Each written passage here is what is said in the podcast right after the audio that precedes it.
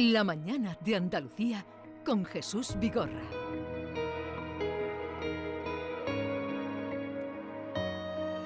Como aquella pareja perfecta de alguna portada. Como dos piezas que encajan desnudas mejor que muy bien. Apagamos la luz de Gran Vía por arte de magia. Encendimos la radio del coche y sonábamos bien, muy bien. Si alguien sabe por qué se nos fue, que lo diga, joder.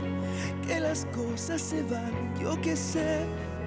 Ya que sigo seis de la mañana. Yo quiero odiarte, pero no sé cómo. Quiero alejarme,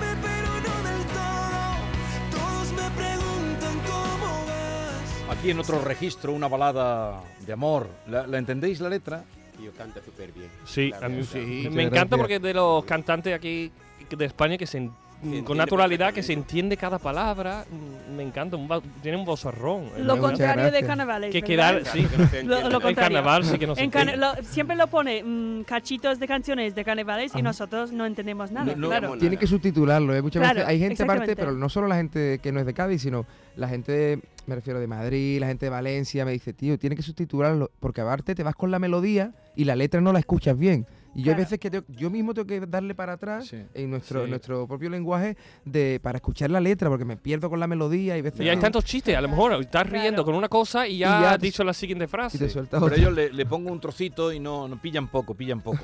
Pero los vamos, van pillando. Bueno. Esta, esta es una balada, otro registro, que por cierto, estábamos hablando antes de la ciudad intermitente, que hay un vídeo, bueno, el vídeo que promociona la canción, el videoclip, que nos has contado que lo grabaste del tirón. Del tirón. en- se grabó, o sea, estábamos grabando piezas para otra movida de redes sociales.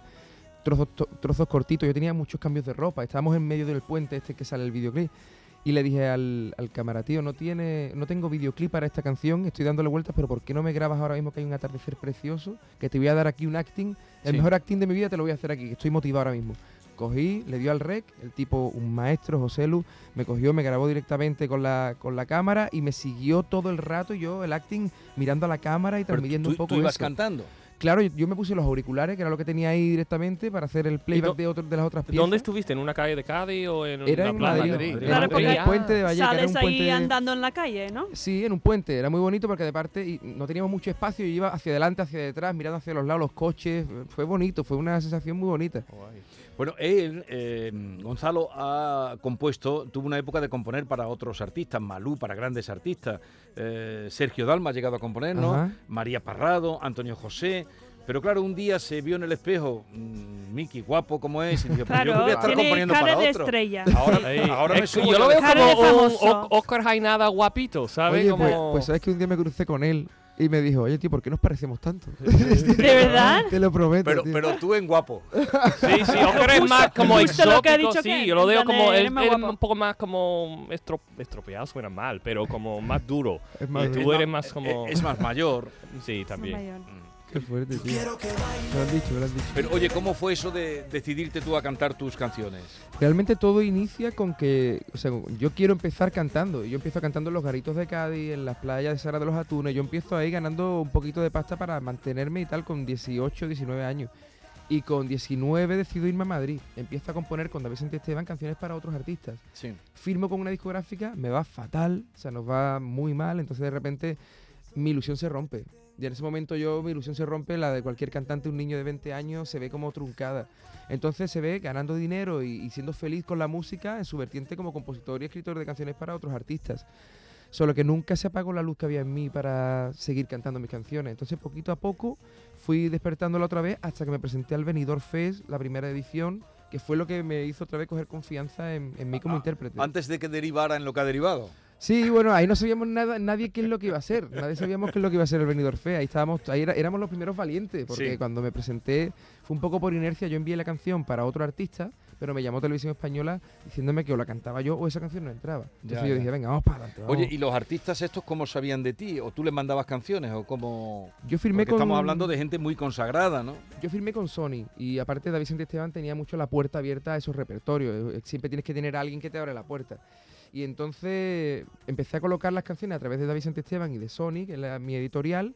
Y ya una vez que fui met- metiendo un poco la cabeza con las canciones, ya ellos me fueron llamando. O sea, me ha Y- costado mis años el, el que ellos levanten el teléfono para decirme, bueno, el otro día me llamó, por ejemplo, Pastora Soler y me dijo, Gom, tío, tengo este proyecto nuevo, me apetece que me escriba alguna canción, mira, voy por aquí, voy por acá. Entonces, está- tardas en, con- en- en conseguir eso, pero cuando se consigue es muy bonito, porque ya tienes contacto directo con el artista y te va contando sus Y anécdotas. ya que canta súper bien y ya tiene un prestigio, y tú dices, mira, me encantaría colaborar contigo, pero me gustaría una colaboración con mi voz también dentro de tu canción.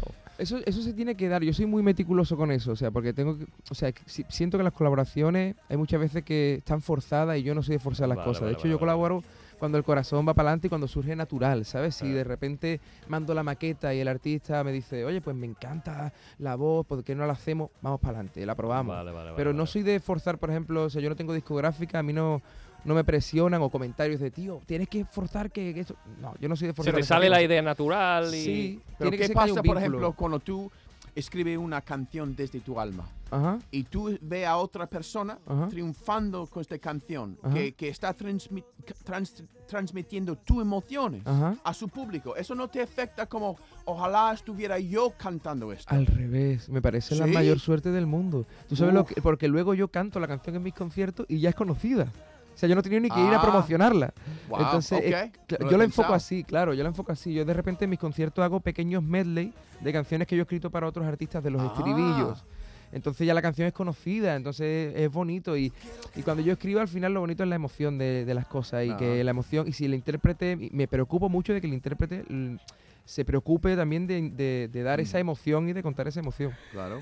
Bueno, Gonzalo, espera un segundito. eh, bueno, espera, no, quédate con nosotros, porque como sé que te gusta el carnaval, te va a gustar